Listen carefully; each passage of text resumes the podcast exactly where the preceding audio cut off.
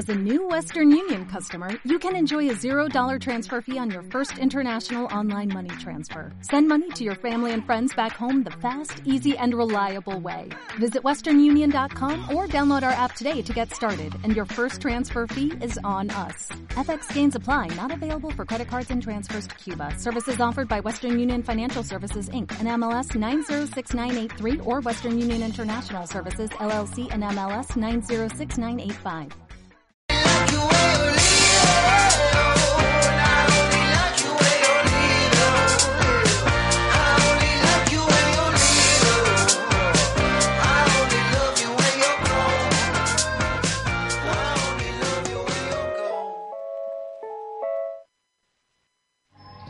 Pues así persiguieron a los profetas que los precedieron. Vosotros sois la sal de la tierra. De la tierra. Si la sal Somos la sal de la tierra. Somos las maribolleras.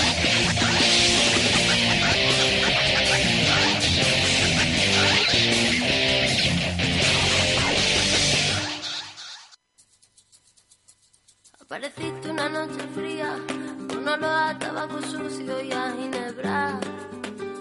El miedo ya me recorría, mientras cruzaba los deditos tras la puerta. Tu carita de niño guapo se la ha ido comiendo el tiempo por tu vena. Y tu inseguridad machita se refleja cada día en mi lagrimita. Una vez más, no, por favor,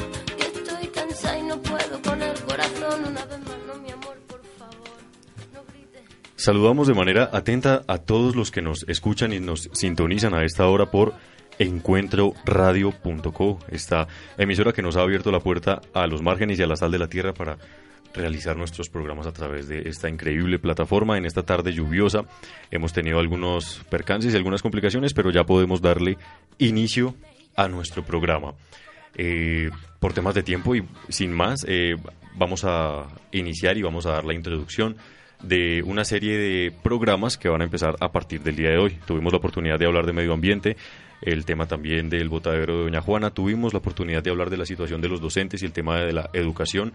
Y en este mes de marzo, y quizás también un poco por hacer un poco de contrapeso a la dinámica social que se maneja en torno a la mujer, nosotros vamos a trabajar el tema de la mujer y hoy vamos a empezar a hablar del tema de los feminicidios y de la economía social de la mujer y la economía social y solidaria de la mujer. Saludo especialmente a Antonio, bienvenido al programa y por favor cuéntenos quién es la invitada del día de hoy. Muy buenas tardes a todos nuestros oyentes de Encuentro Radio y principalmente el programa de la Sal de la Tierra. Es un gusto tener otra vez este privilegio de seguir eh, contando con grandes invitados para nuestro programa. Bueno, en el día de hoy tenemos a una invitada mu- muy especial, se llama Natalia Moreno Salamanca, economista, magíster en estudios de género de la Universidad Nacional. Actualmente también es docente de esa maestría en la, un- la Universidad Nacional.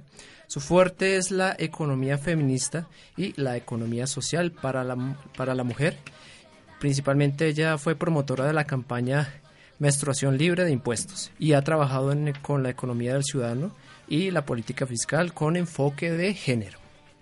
Natalia, bienvenida y gracias por acompañarnos en esta ocasión. Bueno, muchas gracias Antonio por contactarme. Quiero hacer pues un saludo a todo el equipo. Me encanta venir a este tipo de emisoras y pues felicitaciones por todos estos temas sociales que ustedes tratan. Bueno, muchas gracias por las felicitaciones. Estamos procurando seguir trabajando de la mejor manera posible. Eh, resulta que en Colombia se empezó a hablar de feminicidios en, en torno a las leyes y demás, digamos que de forma a nivel nacional, con el eh, infortunado caso que tuvo Rosalvira Celi y gracias a la, labor que llevó a cabo su hermana eh, y que llevaron a cabo otras personas que le dieron mucha mayor importancia a este tipo de fenómenos sociales en Colombia. No obstante, los feminicidios vienen aumentando también de cifra. La violencia y la agresión de género y la violencia sexual contra la mujer viene aumentando también de cifra. Y esto responde eh, a muchas razones, que son muy diversas. Pero no podemos ignorar una de las razones de mayor peso, que es el tema social y el tema económico, que eh, impera en América Latina. hablando de, nuestro, de nuestros territorios.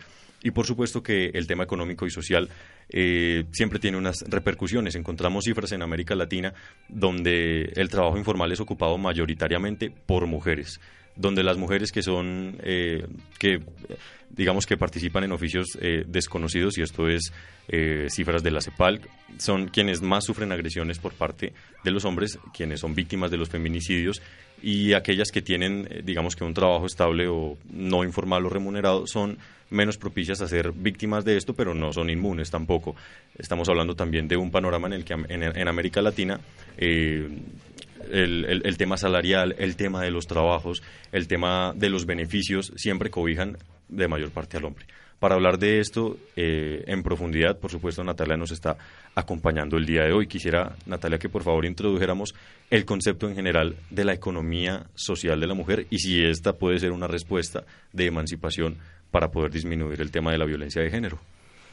Bueno, eh, pues es un tema bien complejo, como tú lo mencionabas, pues hay relaciones entre unos fenómenos y otros, pero tampoco podemos, digamos, hacer un análisis direccional que solo a las mujeres que, digamos, tienen que no tienen autonomía económica hay más propensión a, a enfrentarse a feminicidios, por ejemplo, no no es ojalá pudiéramos como atacar el problema de manera tan sencilla, ¿cierto? Y hay un montón de variables mucho más allá de fondo en este problema que yo creo que es uno de los problemas más principales que tiene América Latina, es que matar a las mujeres por ser mujeres me parece que ya raya con lo irracional en el comportamiento de los seres humanos. Y preocupa mucho, por ejemplo, en el Plan Nacional de Desarrollo que acaba de promo, pues que acaba de proponer este gobierno, pues que se identifica el problema, pero realmente no hay ninguna eh, directriz seria para superarlo. Porque imagínate que uno entra a las bases del plan y lee el plan y hacen un diagnóstico de 80 páginas con un montón de estadísticas, bueno, algunas cosas comparto, otras no, pero luego vas al proyecto de ley y te das cuenta que el pacto, supuesto pacto que están promoviendo para la equidad de las mujeres desaparece.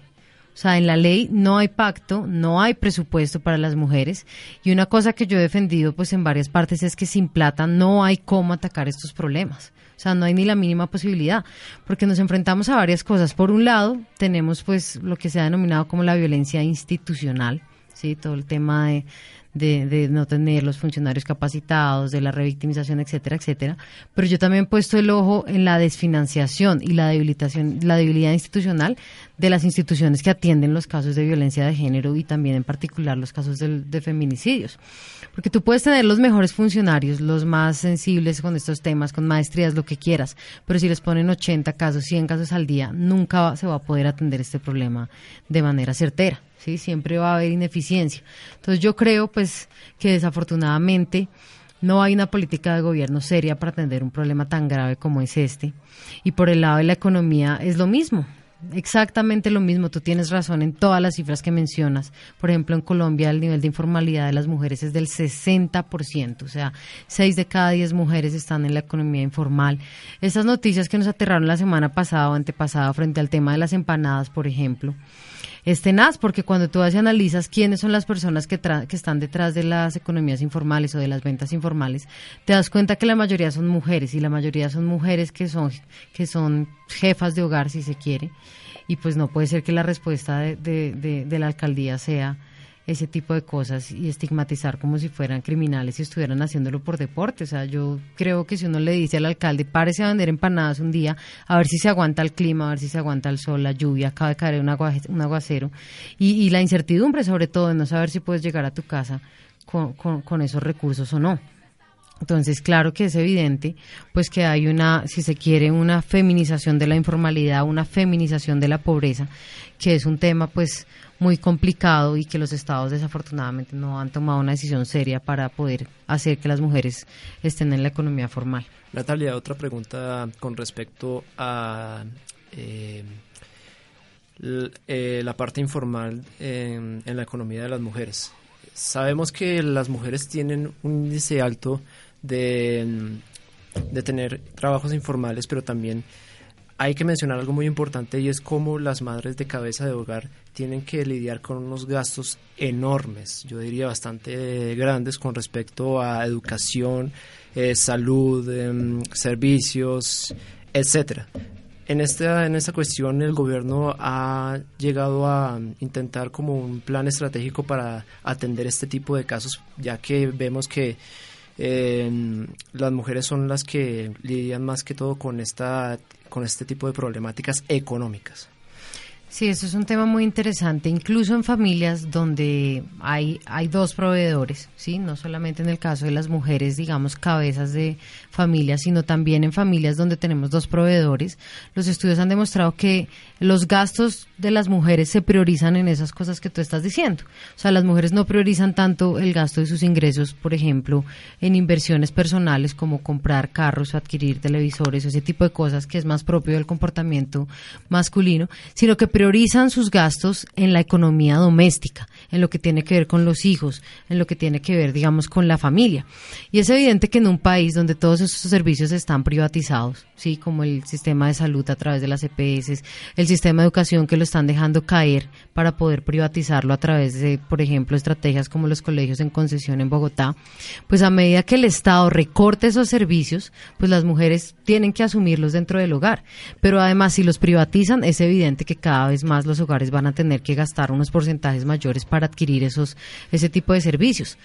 En un país, digamos, donde realmente hubiera un gasto público social importante, donde el pago de los impuestos se fuera realmente a lo que necesita la ciudadanía, pues no sería una desventaja, digamos, eh, eh, o, no, o no, se, no, no, no se vería truncado el derecho, el acceso a estos derechos si tú haces parte de una familia pues pobre, una familia con jefatura femenina, pero desafortunadamente acá tenemos una doble crisis, tenemos un Estado que privatiza los derechos, es decir, quienes quieren acceder a la salud de calidad, a la educación de calidad, tienen que pagarlo. Y para eso tienes que tener determinada capacidad adquisitiva, o sea, se están privatizando esos derechos. Y por otro lado, nos cobran impuestos como era el impuesto a las toallas higiénicas y tampones, que eran impuestos sexistas, o sea, es el Estado financiándose, aprovechándose de una condición biológica de las mujeres. Entonces, por un lado nos cobran impuestos por ser mujeres y por otro lado tampoco se provee con esa plata los derechos sociales y pues se privatizan y eso pues genera eh, fuertes fallas de acceso a este tipo de servicios. Si nosotros, Natalia, quisiéramos caracterizar de una forma, yo sé que es un, digamos que es un ejercicio, una tarea bastante difícil, eh, pero caracterizar en su mayoría los casos de, de, feminicidios y las razones en donde encontramos temas de cultura, temas de raza, el tema de género, el tema, por supuesto, del, del, del, sistema patriarcal y capitalista eh, que tenemos, podríamos hablar de que hay, digamos, un, un, un, universo el cual cobije a la, a la gran mayoría de, de razones por las cuales las mujeres son agredidas, para encontrar quizás respuestas, propuestas, el tema también de la economía social y solidaria de la mujer, eh, como para emprender y empezar eh, colectividades en el tema económico y empezar a dar respuesta quizás a estos fenómenos para cambiarlos. Bueno, hay diferentes tipos de feminicidios, de acuerdo a todo lo que tú pues has mencionado, pero yo diría que hay de pronto un común denominador. Uno, eh, el tema de las parejas y las exparejas. Sí, digamos eso, creo que el 50% de los feminicidios son cometidos por parejas o exparejas o por personas de la familia. La violencia de género está muy concentrada en la familia. Eso es un problema gravísimo, diría yo. Sí, porque entonces eso significa que no existe ningún lugar seguro para las mujeres. Entonces, cuando salen escándalos que, no sé, como el que pasó desafortunadamente en mi universidad el año pasado, ustedes lo recordarán, del profesor pues que acosaba a una estudiante, o como se han hecho denuncias en partidos políticos, uno dice, definitivamente no hay lugar seguro para las mujeres, ni el espacio público, ni las instituciones educativas, ni las militancias políticas, ni el hogar. O sea, esto se volvió un problema gravísimo, pero si desde el hogar, imagínate, si desde los seres más cercanos cometen ese tipo de cosas. Entonces, por eso que nosotros necesitamos una política fuerte de prevención. O sea, el Estado no tiene una política fuerte de prevención. ¿Sí? Y de atención, pues tampoco, porque ustedes saben, como ya se ha denunciado, que muchas veces ir a denunciar es peor, ¿sí? Entonces hay todo un, un, un debate dentro del feminismo de si se debe sugerir hacer la denuncia o no, porque uno no sabe qué es peor.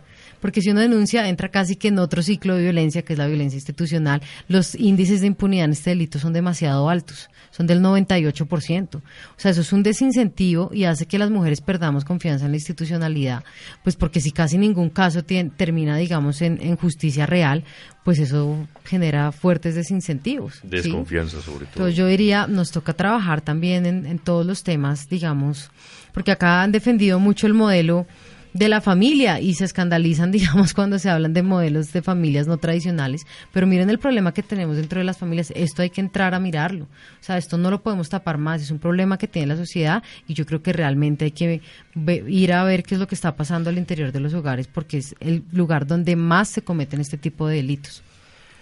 Bueno, mi pregunta sería realmente cómo visibilizar estos, estos procesos, porque realmente lo que hay en torno al tema es una negación constantemente se está negando qué pasa y pues evidentemente eso ayuda a invisibilizar el, problema que hay, que no es de ahora, no viene desde muchísimo tiempo atrás. Y eh, la otra pregunta sería en realidad, eh, ¿cómo eh, cambiar esos patrones culturales que tenemos ya implantados nosotros como tal, incluso las mismas mujeres, frente a este tipo de problemática? Bueno, por un lado yo creo que mm, el movimiento de mujeres ha ayudado mucho a visibilizar esta problemática.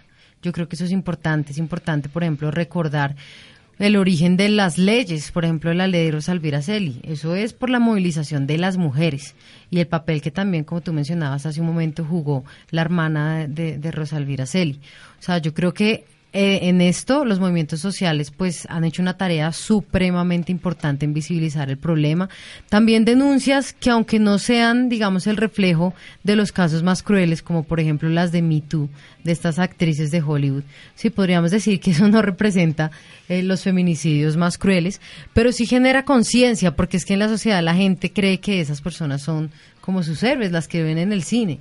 Entonces, si queremos llegar también a otras capas de la sociedad que no sean pues las activistas de los temas de género o los activistas, pues ese tipo de mensajes funciona. O sea, el Me Too yo creo que fue una campaña que ayudó a visibilizar en el mundo este tipo de violencias y creo que así podemos ir avanzando. Ahora, a mí me preocupa mucho, reitero, también eh, la política pública sobre este tema. Yo no sé si ustedes recuerdan hace unos años eh, un jugador de, de, la selección, creo que fue Pablo Armero, le pegó a la esposa y a los 15 días era titular es que eso no puede ser, tienen que haber sanciones simbólicas, tienen que haber sanciones sociales, porque entonces el mensaje que se le está dando a los niños es que su, su héroe, cierto, el de la selección Colombia, es el que le pega a la esposa. Eso no, o sea, yo creo que ahí al Estado sí le falta tener, digamos, una actitud mucho más comprometida frente a estos temas, si se quiere, unas penalizaciones simbólicas para que la sociedad entienda que esto no es aceptable. Hay algo muy importante y además de visibilizar estos casos es saber cómo denunciarlos, eh, ya que algunas mujeres no cuentan con esa posibilidad de tener asesorías y en algunos casos la justicia mm, no representa como ellos algo muy importante. Entonces, digámoslo así, las mujeres cómo pueden empezar a mm, informarse con respecto a denuncias sobre eh, acoso económico, violencia económica, con respecto a eso. Y, de pronto, o qué institución puede ayudarle a dar esa asesoría.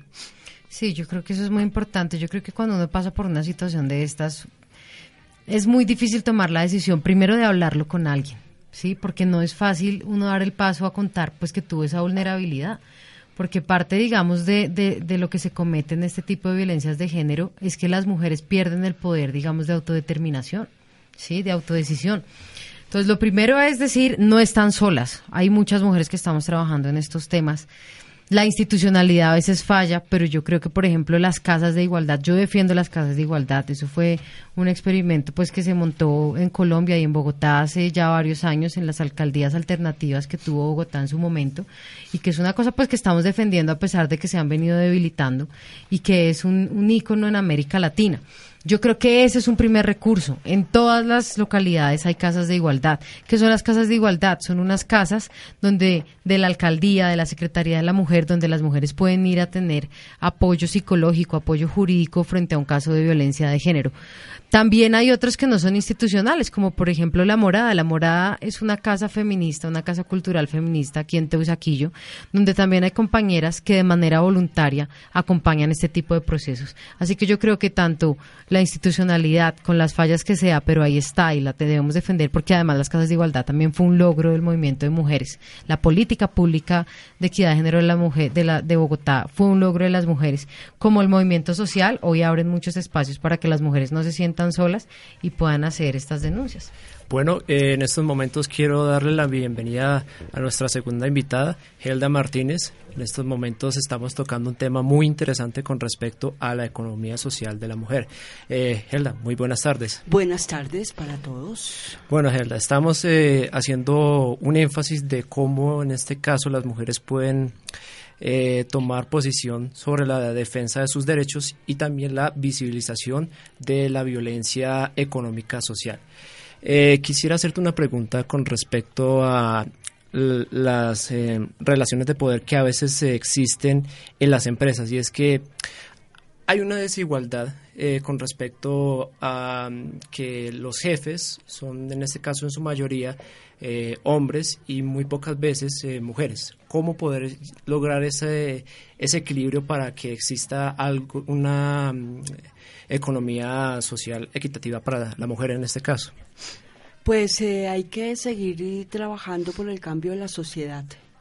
Cada vez más hay mujeres en las facultades, en todas las facultades. Las mujeres estamos estudiando eh, más que los hombres, pero ah, tenemos una sociedad que es hegemónica, que es patriarcal, y de esa sociedad somos víctimas tanto las mujeres como los hombres los hombres son víctimas también, a mi manera de ver.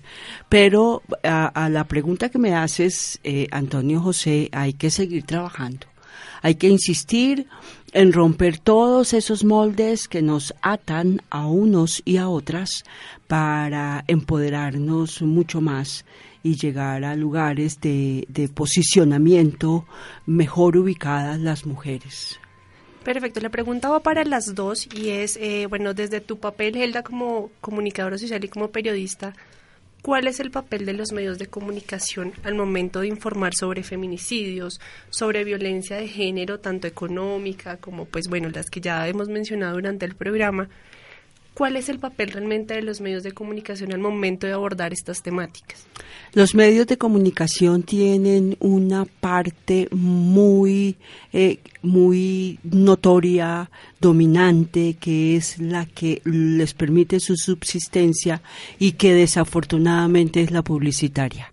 Y en la publicidad vemos el machismo más marcado y a muchísimas mujeres, vuelvo a decirlo con dolor, un poco con dolor, muchas mujeres siguen esos cánones y nos hacemos esclavas de esos cánones. Hay otra parte de los medios de comunicación que yo defiendo, si no al 100%, sí en un porcentaje alto, porque o si no tendría además que dejar de ser incoherente y buscarme otro oficio. Yo trabajo en medios de comunicación, he trabajado en muchos medios de comunicación, soy profesora de estudiantes de periodismo y a los estudiantes de periodismo les insisto todos los días y cada día que su función es cambiar y contribuir con este cambio de sociedad hegemónico, patriarcal, consumista, etcétera, etcétera. Pero creo que también hay unos medios de comunicación que cumplen la tarea de una buena manera y que también tenemos que enfatizar un poco más en que en que eso se se mejore, se cualifique. Pero vuelvo a decir la primera frase, si no fue la primera, sí de las primeras que, que dije cuando entré a esta cabina, y es que todos somos víctimas. Y somos víctimas de esa sociedad patriarcal, machista, consumista. Entonces, aunque la sociedad ha cambiado eh, en el lapso de vida, en la larga vida que ya llevo, he visto cambios, eh, todavía falta mucho. Y en la misma facultad de comunicación veo que esos cánones se repiten tanto de los chicos como de las chicas. Entonces, lo que hay que hacer es insistir y repito, lo que quiero que los estudiantes de comunicación social hagan es dejar de despotricar indistintamente de todos los medios masivos de comunicación, porque desde los profesores hasta los de primer semestre dicen que los medios de comunicación no sirven para nada y hay medios de comunicación que sirven para mucho y que a lo largo del tiempo han abierto y han aportado a la apertura de las conciencias. Pero el trabajo es largo El trabajo es largo porque esos mismos medios de comunicación viven de una publicidad que, repito también, tiene a las mujeres desnudas o semidesnudas y em, están imponiendo siempre una cantidad de cánones que no nos hacen bien, ni a ellos ni a nosotras. Pero somos víctimas los unos y las otras en esta sociedad. Sí, yo creo que hay, hay países que han avanzado, por ejemplo, en leyes que no permiten la publicidad sexista. Sea, yo creo que esos, esos avances legales también debemos buscarlos en Colombia, porque así, independientemente, digamos, de, de las necesidades de financiación, tienen que cumplir una ley. Y es no estigmatizar, como bien mencionaba aquí eh, mi colega, pues el tema de las mujeres. Yo creo que podemos avanzar so- sobre eso porque el, el papel de los medios es fundamental. O sea, la- las personas se informan a través de los medios. Y si los medios tienen sesgos de género, pues estamos, digamos, desinformando a la sociedad. Mm.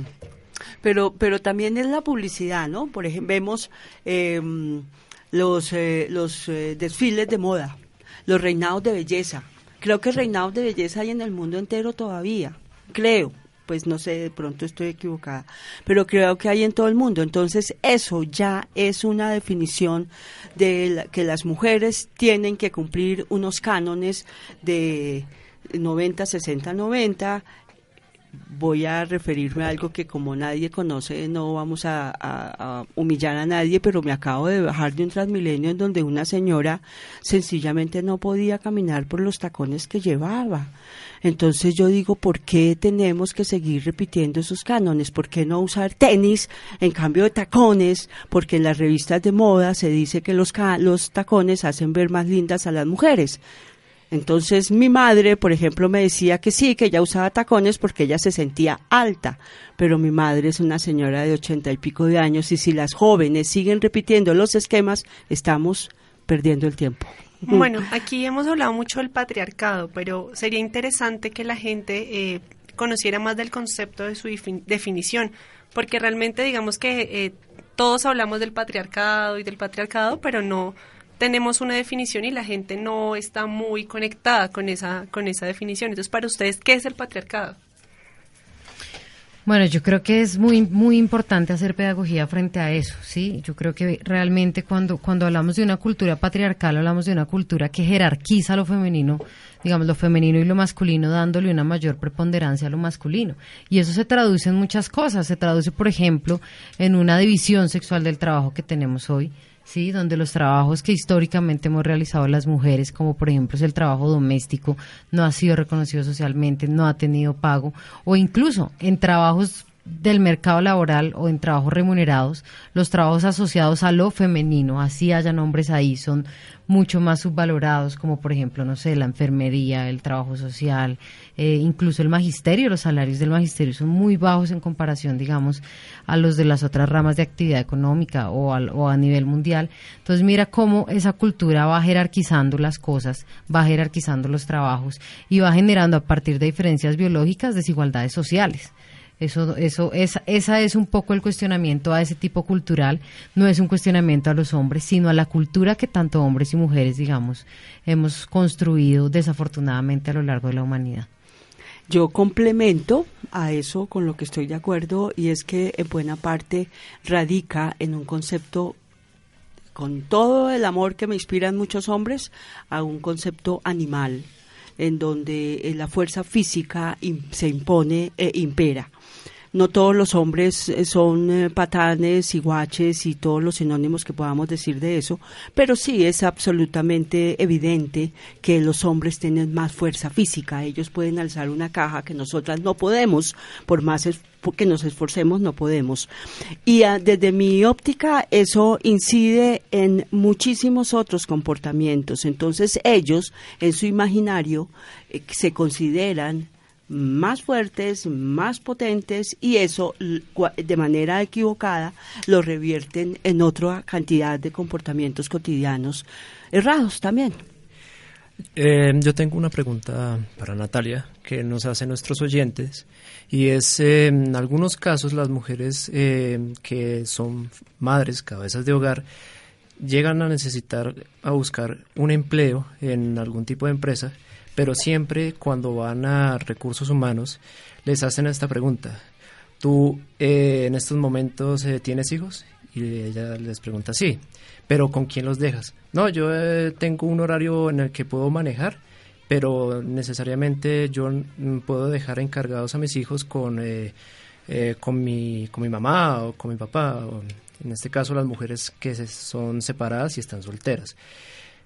¿Hay alguna especie de, en este caso, mm, opresión contra la mujer que intenta conseguir este tipo de trabajo porque dicen, no, es que si en estos momentos eh, ella es madre, cabeza de hogar, no podría tener un horario extendido para poder trabajar eh, como lo exige y lo demanda en algunos casos la empresa. Bueno, lo primero que hay que decir es que eso es ilegal. A uno no lo, a, ti no te pueden definir el futuro laboral por, por si eres madre o tienes hijos. O sea, el futuro laboral se define de acuerdo a otras cosas, igual que cuando le preguntan a las mujeres que si están embarazadas. Eso es abiertamente ilegal. O sea, si a una persona le hacen esa pregunta, puede hacer una denuncia. Y sobre lo segundo, pues sí, desafortunadamente, reitero, el tema de la economía del cuidado se volvió en el centro de la desigualdad económica de las mujeres.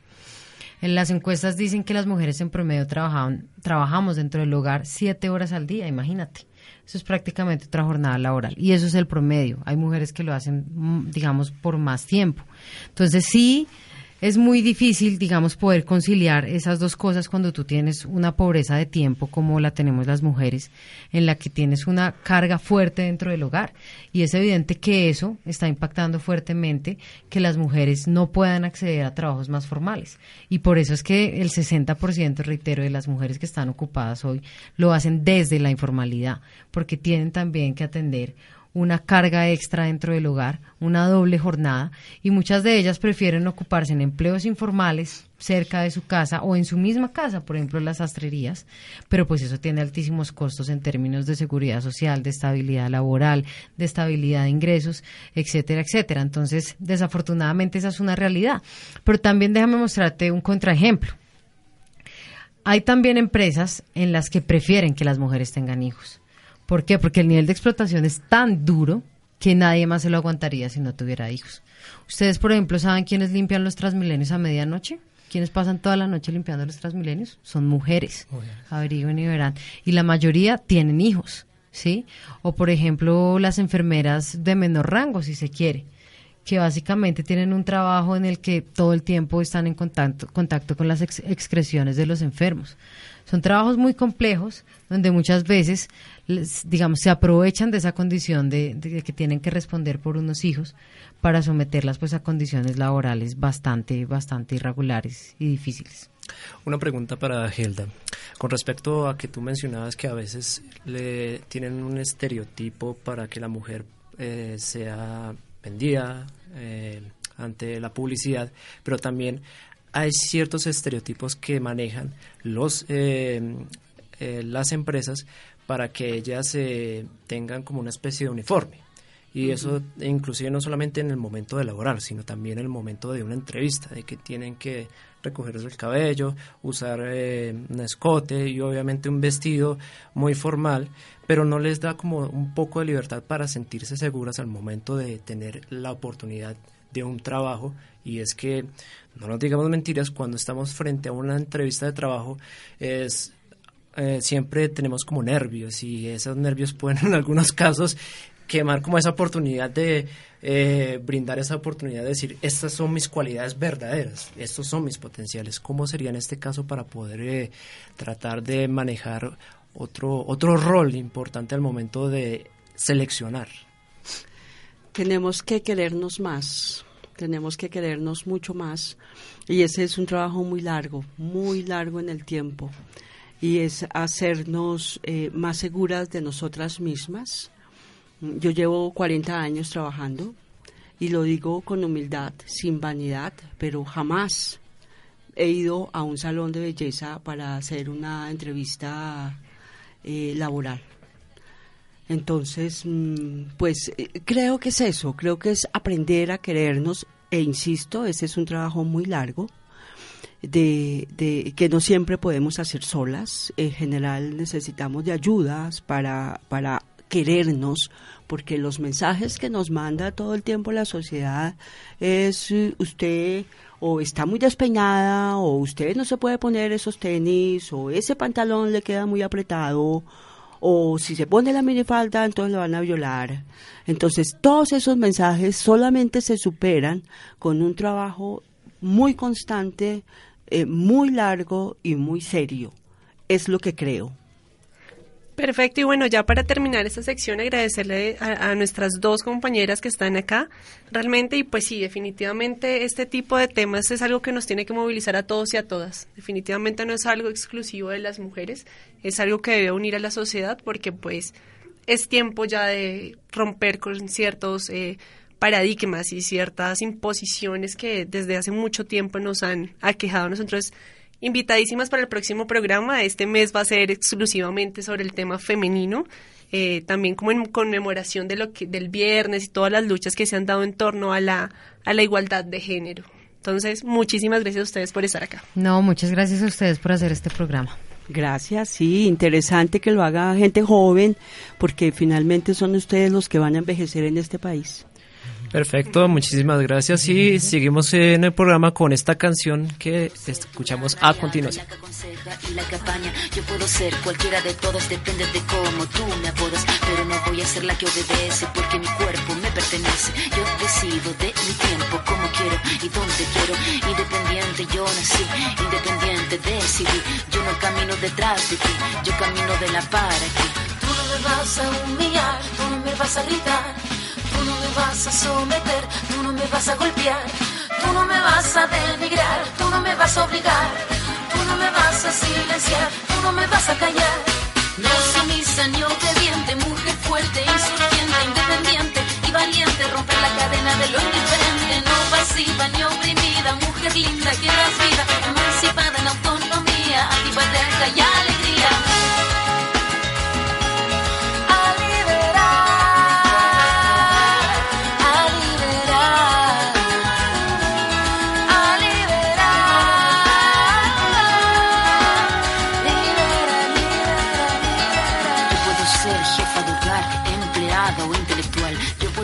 protagonista de nuestra historia y la que agita la gente, la comunidad, la que despierta la vecindad, la que organiza la economía de su casa, de su familia.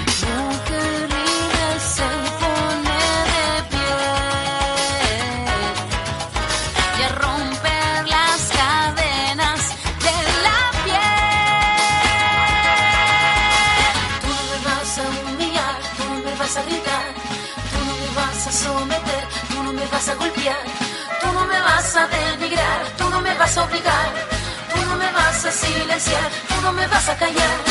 No sumisa ni obediente, mujer fuerte, insurgente, independiente y valiente, romper la cadena de lo indiferente, no pasiva ni oprimida, mujer linda que das vida, emancipada en autonomía, antipatriarca y alegría.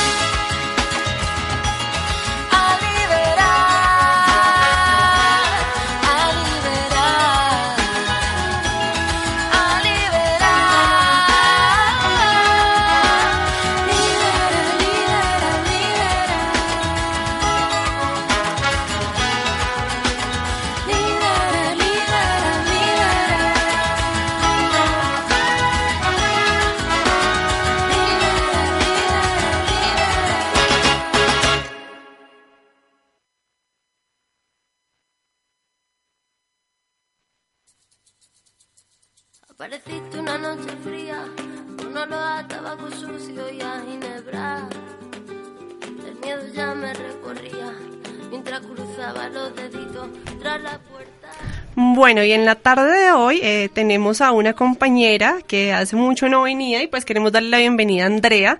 Ella nos va a colaborar eh, con la sección de cine y literatura y pues aquí la tenemos. Andrea, ¿cuál es la recomendación del día de hoy? Bueno, primero Luisa voy a darle las muy buenas tardes a todos nuestros oyentes. Esta es la primera vez que participo en el programa eh, por temas personales. Sin embargo, bueno, acabamos con cine y literatura.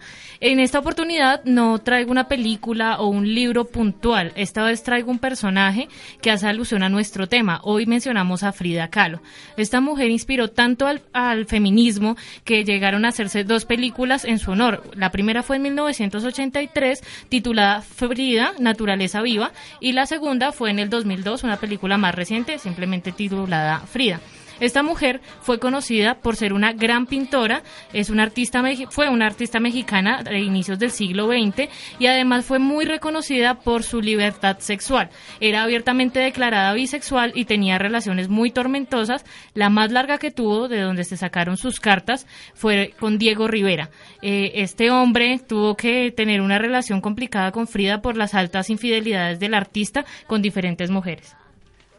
Perfecto, gracias. Bueno, en torno al tema de Frida hay, hay bastante discusión, ¿no? Hay muchos que dicen que sí es un icono feminista, otros que no. Entonces es un tema de bastante discusión que posiblemente abordemos el, la, próxima, la próxima semana. Y bueno, eh, vamos a escuchar un pedacito de esta canción, me parece importantísima. Entonces vamos a escucharla. Mi amor, por favor, no grites, que los niños duermen. Una vez más, por favor, y no puedo con el corazón. Una vez más, no, mi amor, por favor, no grites, que los niños duermen. Voy a volverme como el fuego, voy a quemar tu puño de acero y del morado de mi mejilla saldrá el balón para cobrarme las heridas. Malo, malo, malo eres, no se daña quien se quiere, no.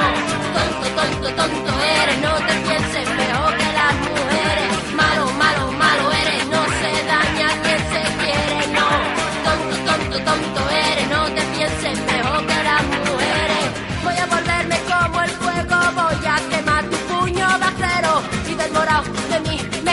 El balón para cobrarme las heridas. Malo, malo, malo.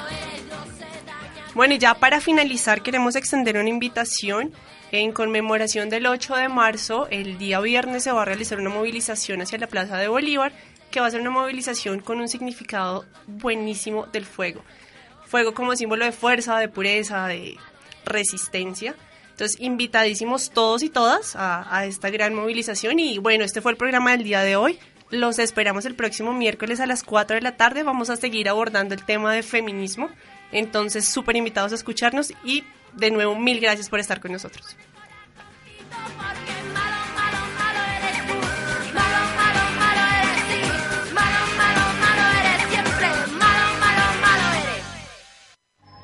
Pues así persiguieron a los profetas que los precedieron. Vosotros sois la sal de la tierra. De la tierra. Somos la sal de la tierra. Somos la sal de la tierra. Somos Trasmariboyeras.